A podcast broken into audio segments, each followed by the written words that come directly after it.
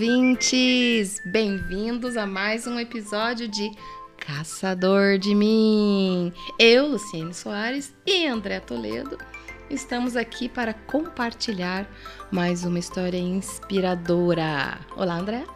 Olá, Luciene Soares. A queridíssima Lu, companheira aqui de tantas histórias inspiradoras no podcast chamado Caçador de Mim. Chegamos, Lu, ao episódio 35 nessa quarta temporada que tá super bacana. Parece que a gente tá dando aí, pelo menos nesses episódios por agora, essa enviesada, essa curva deliciosa para a área de das artes, né? Da cultura, da música. Conta pra gente aí como é que foi essa tua escolha do episódio de hoje. É, hoje nós vamos para a música. Por quê? Porque olhando datas comemorativas, né, nós percebemos que agora em julho é comemorado o Dia do Rock, né? E como eu e André somos aficionados por rock. Ô Lu, só, deixa eu só é, contextualizar para quem está apenas nos ouvindo agora, lá no Spotify, na Apple Podcast, Google Podcast. É, gente, se você está nos assistindo aqui no YouTube, a gente também tá nos streamings de podcast e vice-versa, tá? Então se você tá só nos ouvindo, corre pro YouTube que a gente fez aquele aquela famosa simbologia e sinal do rock and roll, gente. Mas é muito bom, né? Mas nós somos ecléticos também, né, Lu? A gente Não, adora com certeza. MPB. Nossa, MPB, um bom samba, um bom pagode, tudo tá, tá na lista. Mas é mês do rock, então bora lá falar de rock. Daí, é, fui buscar, assim, como o rock começou, como tudo começou. Gente, pra minha informação de leiga aqui, né, que apesar de gostar de rock, nunca tinha ido atrás, quem é considerada a mãe do rock, tá? Alguns chamam de madrinha, mas outros já falam que ela é mãe do rock mesmo.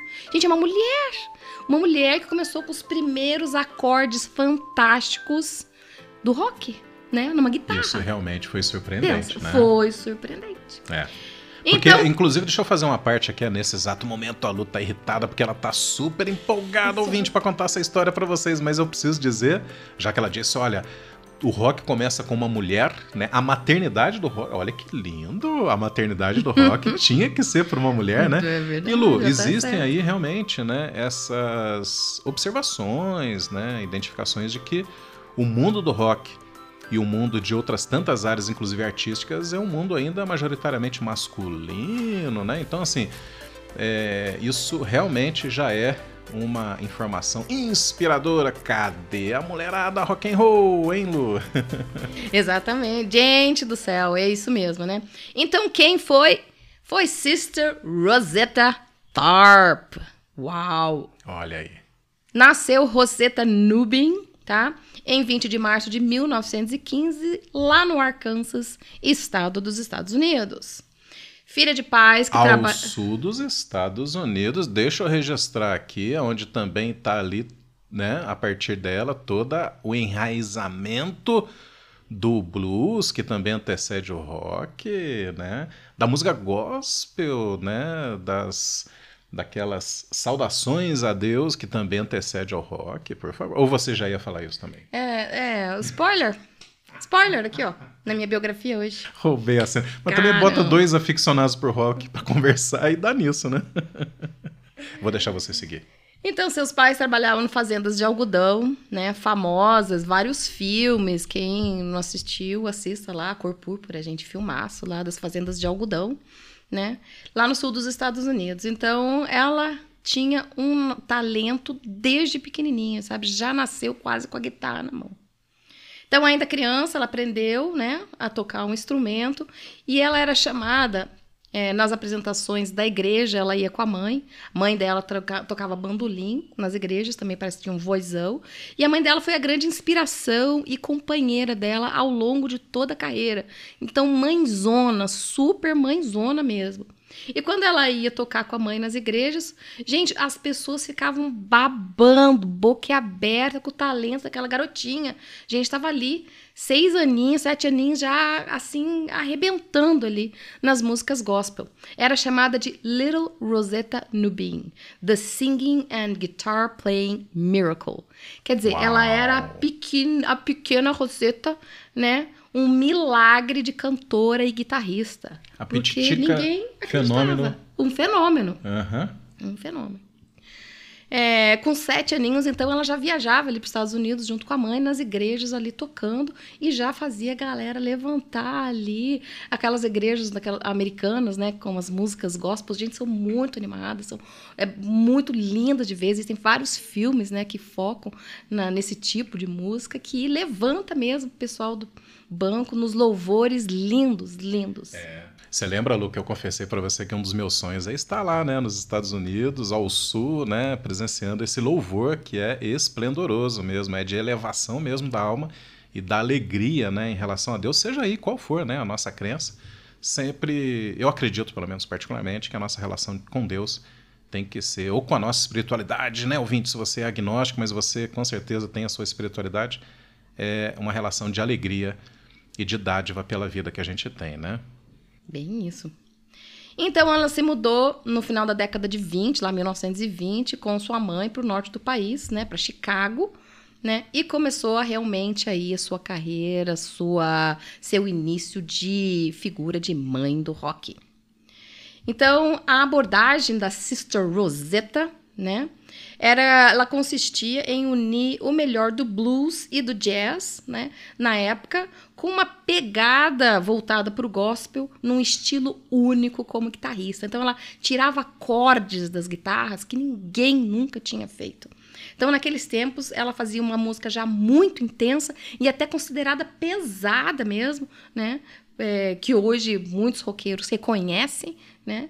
É, esse primeiro, esses primeiros acordes dela, Reconhecem, realmente então, o origem, início né? do rock, o início do rock. Então ela foi pioneira, quem entende de guitarra, não entendo muito, né? Só adoro ouvir, né? É, uso de distorção na guitarra, antes mesmo da explosão de blues elétrico, né? Que dizem que é o predecessor do rock and roll, né? Como conhecemos. Então ela já fazia isso. Ela se casou com o pastor Thomas Thorpe, daí que veio o nome, né? Porque ela era Sister Rosetta é, Nubin, mas ela se casou com. E o nome dele era Pastor Thorpe. Mas aqueles erros de cartório, né? Antigamente tinha muito erro de cartório, né? É, na hora de escrever o nome dela, ao invés de Thorpe, escreveram Tarp, com A, né? Então ela ficou conhecida com o nome Tarp, né? Por erros de grafia ali no cartório. Ah, talvez até tenha sido bom, porque depois ela se separou desse marido Isso. mesmo. Isso então que eu ia ela falar, ficou é... tendo um nome único, né? Não ficou ligada é. ao, ao E no, mundo, no mundo artístico se busca exatamente essa exclusividade, normalmente, dos nomes, né? Então, veio tudo a calhar. Então, aos 23 anos, ela já era pioneira em muitos sentidos, também se fez história ao se tornar a primeira artista do gênero religioso a assinar contrato com uma grande gravadora, na época chamada Decca Records. Aos 25 anos de idade, essa Sister Rosetta foi considerada uma das artistas mais populares da sua época. Né? Ela se separou desta pessoa, né? E a carreira dela, aliás, ao longo da vida dela, né, tem vários muitas histórias ali. Ela era é, considerada como uma pessoa que abriu muitas portas, né? Ela desfez, desconstruiu, né, muitos preconceitos que haviam na época. Lógico, afastou algumas pessoas por causa disso, principalmente por causa da da religião, da igreja, ela era muito ligada ao mundo gospel, então ela se separou, uma mulher divorciada, uma mulher negra na época, né, é, cantando sozinha, tocando guitarra, não era exatamente, né, um exemplo, digamos assim, do que as pessoas esperam de comportamento. Então ela quebrou várias regras, então ela realmente era uma mulher muito à frente do seu tempo. Mas nem por isso ela deixou de, de ficar famosa e de ter seus seguidores lá, né? É. Nem por isso. É. Ainda bem Ainda que o bem. povo da música, né, aceitou suas, né, suas como é que eu vou dizer, seus, seus rompimentos lá com algumas regras da sociedade. É. Uma coisa que eu ia afirmar aqui, né, Lu, nessa experiência aí, alcançando a quarta temporada de contar muitas biografias, é que inevitavelmente o talento ele se sobrepõe a alguns desvios, algumas alguma falta de convencionalidade, algumas estranhezas. O que eu quero dizer é o seguinte, né, ouvinte? Ao, nos finalmente parece, né, a gente ainda tá, vai construir muitas histórias, mas o talento ele se sobrepõe a estranhezas, a dificuldades e etc. É, me parece que é o caso da Roseta, é isso? Mais ou menos, né? Por é. falar em estranhezas, ela foi uma das poucas artistas que conseguiu continuar gravando durante o período da guerra, né? A Segunda Guerra Mundial, ali na época da década de 40, né? Ela conseguiu. E em 44, ela gravou uma música chamada Strange, por isso que eu falei, estranheza. Strange Things. Gente, não tem nada a ver com a série Stranger Things, tá é. nada a ver, tá nada a ver, né? Os monstrinhos lá de Stranger Things. Mas você recomenda a série, então? Também? Série, muito legal. Série que né, minha filha é super fã, apaixonada, né? É, Assistam lá, quem gosta de monstrinho tá lá, Stranger Things. Mas não tem nada a ver, né? Voltamos aqui. A música dela chamava Strange Things Happening Every Day. É considerada a primeira canção de rock da história e foi a primeira faixa com fortes críticas, né, o que acontecia na época, justamente por causa desses preconceitos. Então, ela fala que é, ela era uma mulher negra, divorciada, beirando os 30, então quebrava muitas barreiras, né? Mas o, o, ritmo dela tinha uma energia própria. Então, nessa música, as coisas estranhas que ela fala que acontecia naquela época, porque ela, ela com todo o sucesso dela, todo o dinheiro que ela estava ganhando, muitos lugares onde ela ia, gente, ela tinha que entrar pela porta dos fundos, ela não podia comer, porque a segregação era enorme, comer com as pessoas brancas da época, né? Então ela, ela era toda aquela segregação assim que era coisa absurda.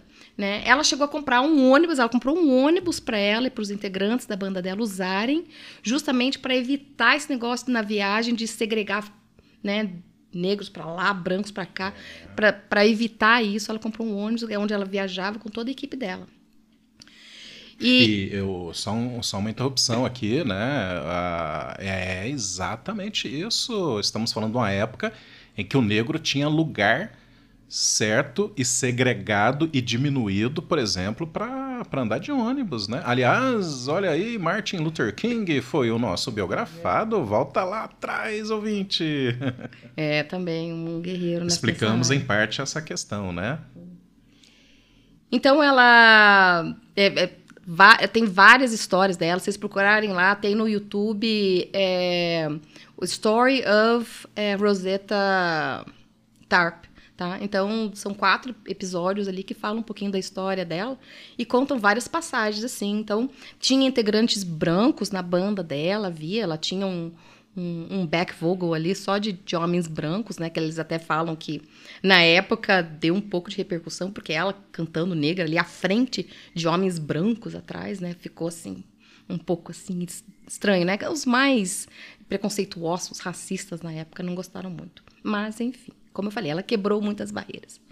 Mas às vezes as, esses, esses brancos, né, desciam do ônibus, iam até os restaurantes e preparavam os pratos, tudo que eles tinham direito de comer, e eles tinham que levar essa comida até o ônibus para elas comerem lá. Gente, olha que coisa absurda. Porque elas não podiam entrar no mesmo restaurante e comer junto com eles lá.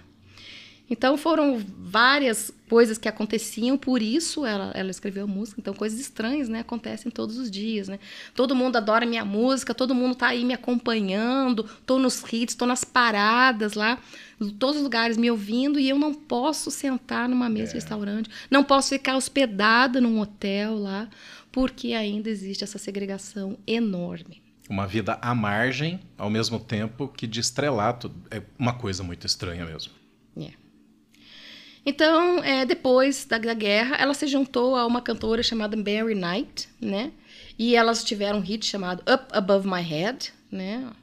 E participaram, fizeram um circuito de turnês sucesso também absoluto. E foi também outra quebra de barreira, porque eram duas mulheres sozinhas na estrada fazendo turnê. Quer dizer, era coisa única na época, né? Imagina duas turnês, que perigo, duas mulheres ali sozinhas numa turnê, que coisa absurda, que coisa perigosa. E as duas seguiram e ela foi em frente sem medo de nada, seguiu ali cantando, viajando o país ali, ó queria nem saber das, das falas dos outros, não tinha medo de nada mesmo. A mulher arrasava mesmo. Incrível. Ô, Lu, deixa eu plantar aqui uma tese minha, mas antes, assim, temeroso de estar. Tá me adiantando, tá? Porque às vezes eu faço questão de não ler os roteiros da Lu para ter esse efeito junto com você, ouvinte, de surpresa, tá? Em algum momento você vai falar da questão da transgressão ligada ao rock and roll? Não.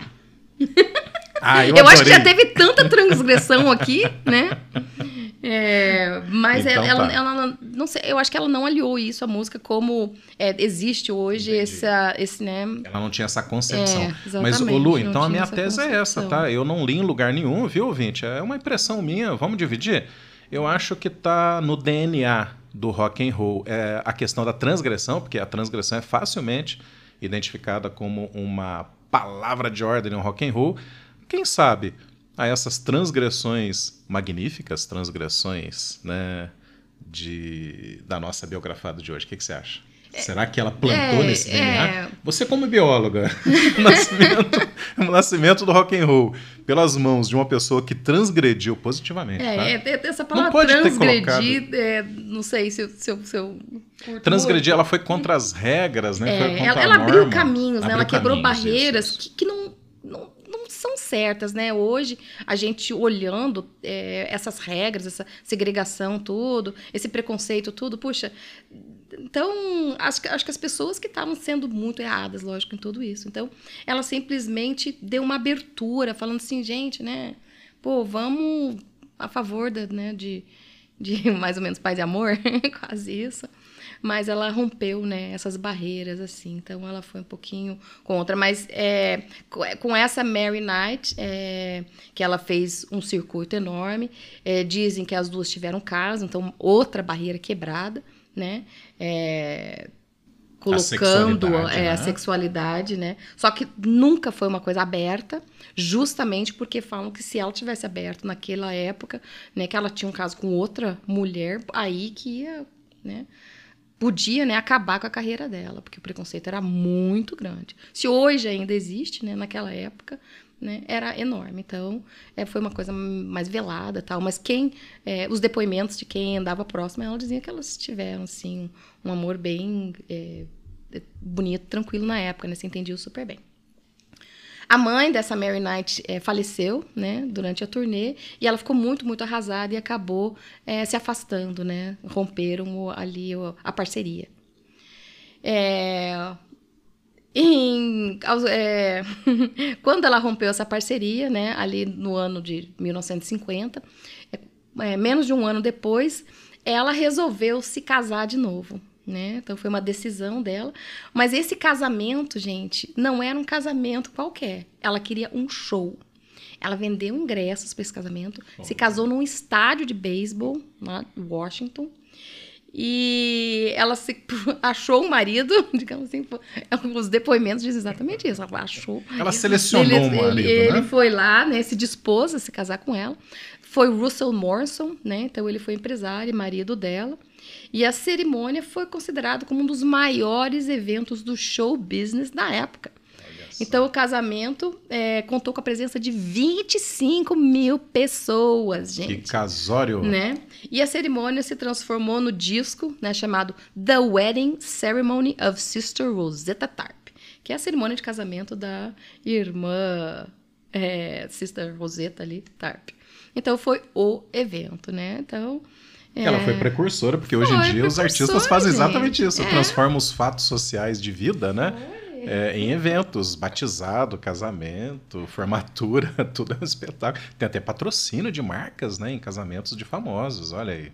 Exatamente. Então ela continuou com os shows, continuou é, fazendo as turnês dela, inclusive foi para Europa.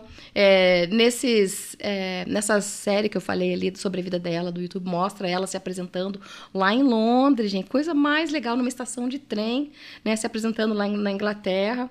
E a meninada toda ali, uns jovens com carinha de Beatles, né? Com carinha de daquela época, aqueles cabelinhos diferentes, assim, todo bonitinho, bem estilo da época, lá aplaudindo de pé ali, Roseta. Então ela continuou é, com, esse, com esse sucesso, né? Quando a mãe dela faleceu, é, ela sofreu demais, né? A mãe dela, como eu falei, foi a referência dela, a força dela e acompanhou ela durante toda a carreira. Então, com o falecimento da, da mãe, ela ficou meio depressiva, ela teve diabetes, ela teve que amputar uma perna, né? E ela morreu em 1973, super jovem, gente, com 58 anos, depois de sofrer um derrame. Então, foi uma, uma um momento ali que realmente, quando a mãe dela faleceu, meio que a carreira dela também, ela não, não teve mais ânimo, acho que ela não teve mais inspiração, a força, né, a importância é. que a mãe dela tinha ali, ela, ela perdeu isso. Então, os artistas são notórios, né, pessoas assim com as suas dimensões afetivas muito alargadas. O que eu, o que eu quero dizer, ouvinte, é que né, são pessoas sensíveis, né, são delicadas nesse aspecto, né, sentimental e tudo, facilmente atingidos né, por situações de tristeza profunda, depressão, né, uma ligação forte com familiares, quer dizer, isso realmente influencia bastante aí a, as suas vidas. A gente tem acompanhado em algumas biografias, né, quando o biografado é o artista. É, e, e, às vezes não só, só artistas, né? Eu vejo cientistas, é, esportistas, que muitas vezes têm no, na sua força ali um companheiro, uma companheira, um parente, né, um amigo que está ali do lado. E quando rompe né, essa ligação, principalmente por causa da morte do outro, nossa, é, há um, um sério uma série, uma, uma, uma quebrada mesmo ali na, na ascensão, é. na continuidade do trabalho. A pessoa sente muito, então é como se fosse ali, um, um porto seguro, né? Um uma inspiração né? mesmo ali. Um alicerce. Que de repente se rompe e a pessoa às vezes não consegue superar, né? Em muitos casos que a pessoa não consegue superar. Então é, é bem incrível de, de ver essa relação. Por incrível que pareça, quando ela morreu, ela não era reconhecida em nada. Gente, falar que nem lápide ela tinha lá no cemitério dela, lá na Filadélfia, no túmulo dela, nem lápide ela teve. Isso, né? Morreu isso é surpreendente, assim, porque assim, ela tinha público, ela tinha fama. Tinha, tinha uma legião de fãs e morreu assim, sem nada. Em 2007 só, 2007, gente, ela morreu em 73. Só em 2007 ela foi introduzida ali, né, no Blues Hall of Fame. O nome dela foi colocado lá no Hall da Fama do Blues, né? E como ela foi enterrada sem identificação, houve um show beneficente e em 2008 só que ela teve uma lápide daí feita com o dinheiro arrecadado por esse show beneficente lá no, no cemitério, Isso no túmulo é dela, gente. Incrível, a, né? Coisa, nossa, Olha, é de cortar o coração, É de cortar gente. o coração. E é também um bom alerta, né? Porque, assim, gente, 2008 foi ontem. Uhum. Então, me corrija se eu estiver errado ou me complemente, Lu, mas, assim, não tem uma boa explicação que não seja a questão de, do preconceito. Mas é óbvio e é notório, né? E quando eu falo ontem, é para a gente tomar esse cuidado, porque assim, o que fez demorar, postergar, o que fez essa longa história de anonimato pós um sucesso tão estrondoso, tão significativo, né? É, é exatamente a questão do preconceito que está mais vivo do que nunca, né? Até fazendo essa brincadeira, né? Morre uma grande artista, um ícone, né? A fundadora, hoje reconhecida do, do, do rock, mas permanece né, ainda essa questão preconceituosa. Veja bem, ela não tinha identificação no túmulo, no né? Eu tô aqui até meio no sentido de desabafo, uhum, viu? Tá. Não, tá, tá perplexo, né? Como perplexo, eu fiquei. Perplexo. Como eu fiquei ao ler também. E ó, pasme mais ainda. Só em 2018 o nome de Rosetta Tarp foi introduzido no Rock and Roll Hall of Fame, tá? Como influência inicial do rock, gente. Só em 2018, aí, aí é ontem mesmo, né? Quatro anos Que ela atrás. foi reconhecida realmente como precursora do rock and roll e o nome dela incluído lá no Hall of Fame. Pessoas que ela inspirou, gente. Pessoas que assistiam os shows dela, as turnês dela, quando crianças, quando adolescentes, seguiram né? Se inspiraram nela, nos acordes dela, estão lá no Hall of Fame há muito tempo e ela, precursora de tudo isso. A mãe? Só foi em 2018. Gente, é, é de deixar a gente muito indignada. Então, olha só, ela inspirou Elvis Presley, ah, considerado o rei do rock. Deus. Foi a inspiração, diz que Elvis é, molequinho lá, acompanhando as turnês, acompanhando ela no rádio, né? Na época era rádio, não perdi um show dela no rádio, um, um evento, uma música dela no rádio lá, Elvis, molequinho lá, se inspirando nela. Olha aí, né? B.B. Queen, Bob Dylan. Bob Dylan tem um depoimento lindo sobre ela, elogiando ao máximo ela, assim, fantástico. Chuck Berry, Eta Jones, Johnny Cash. Johnny Cash, é, se vocês procurarem lá no, no YouTube, lá no Google, ele interpreta essa música que eu falei, do Strange Things Happen Every Day. Ele cantou essa música. Eu já anotei lindo. aqui, eu quero ver. Johnny Cash, lindo, lindo, né? Porque a gente também é fã de Johnny Cash, né? Little Richards e outros monstros do rock inspirados nela. Impressionante. Rod Plant, Robert Plant, né? Quem sabe é vocalista do Led Zeppelin, inclusive gravou uma música, tá? Com uh, em sua homenagem. Então ele escreveu a música em homenagem a Sister Rosetta, chamada Sister Rosetta Goes Before Us, né? Linda música, né? É, quem tiver curiosidade, assiste lá. Tá? Traduz aí pra gente. Sister goes Rosetta before goes before us. us. Então, a irmã, Sister Rosetta, né, vai antes de nós, né? Uau. Nasceu antes de nós, mas... E, e foi antes de nós. E ela existiu antes de nós. E ela fez tudo isso antes de nós, né? Então, mas a é, por sorte, né, existem pessoas que reconheceram isso. Esses grandes artistas do rock que a gente admira e adora escutar hoje em dia. Então, muitos dele é, falaram exatamente que se inspiraram nela e deram essa importância toda, deram voz a ela, mesmo depois do falecimento dela, eles foram lá e deram a voz a ela né? E fizeram, gravaram documentários, depoimentos, várias é, entrevistas também, citando ela como a grande inspiradora, como a mãe do rock, né? Agora vai uma pergunta aí de curiosidade. Aqui no Brasil, Brasil, nosso Brasil aqui, tá? Você sabe quem é o artista de rock que mais vendeu discos no Brasil? Eu não sei. E se eu te disser que foi uma mulher ah, também? Mas atenção, é rock, tá, gente? Rock. Rock, isso. Então, realçando, ressaltando rock. Não faço a mínima ideia. E se eu te disser que foi uma mulher também? Olha aí. Que surpresa. Eu sou super Esse fã. Episódio Quando tá eu tava falando de da Sister que Rosetta, eu já pensei nela, porque eu falei, não, no final do programa, no final do programa que eu vou ter que citar, né? Porque eu sou super fã de Rita Lee. Gente, Rita Lee para mim também é outro exemplo assim de carreira fantástica. Adoro as músicas dela, né? Admiro muito, né? A, toda a, toda a carreira dela, toda a influência que ela teve aqui, né? E ela começou lá na década de 60, né? Dizem que o rock bom, bombou aqui no Brasil na década de 80, mas lá no final da década de 60, 70, é, Rita Lee já tinha começado com o grupo Os Mutantes, né? Influenciando nomes dentro e fora do Brasil, gente. Olha a nossa Rita ali, fantástica. Aí, influenciando o povo. Então, é, aguardem, né? Em algum momento eu vou fazer um podcast só de Rita Lee, porque admiro Merece. demais aquelas músicas. Admiro demais. Ela começou lá nos Mutantes, depois foi para uh, ah, carreira solo, teve outros grupos, mas sempre, né? Muito, muito admirada. E Rita Lee, deixa eu um depoimento pessoal aqui, né? Rita Lee tem atitude rock and roll. Tem ou não tem, hein, ouvinte? Né? O, o a vestimenta, o óculos, né? Uh, a, a, as letras. E Rita Lee que tá aí vencendo o câncer, né? Com muita dignidade, muita, Calma, muita gente. bravura, ainda né? Não é, ainda não, é não o podcast é, de Rita Lee. Por isso que eu falei, depoimento pessoal meu aqui, né? É, Fica aí até um, um, spoilerzinho aí, pode, né? Da onde vem o sobrenome original, não é artístico, Lee, hein? Alô, cidade americana, interior de São Paulo. Eu sei dessa história, mas a Lu vai contar. Exatamente, aguardem aí, exatamente, aguardem aí. Né? Em breve, Rita ali nos podcasts.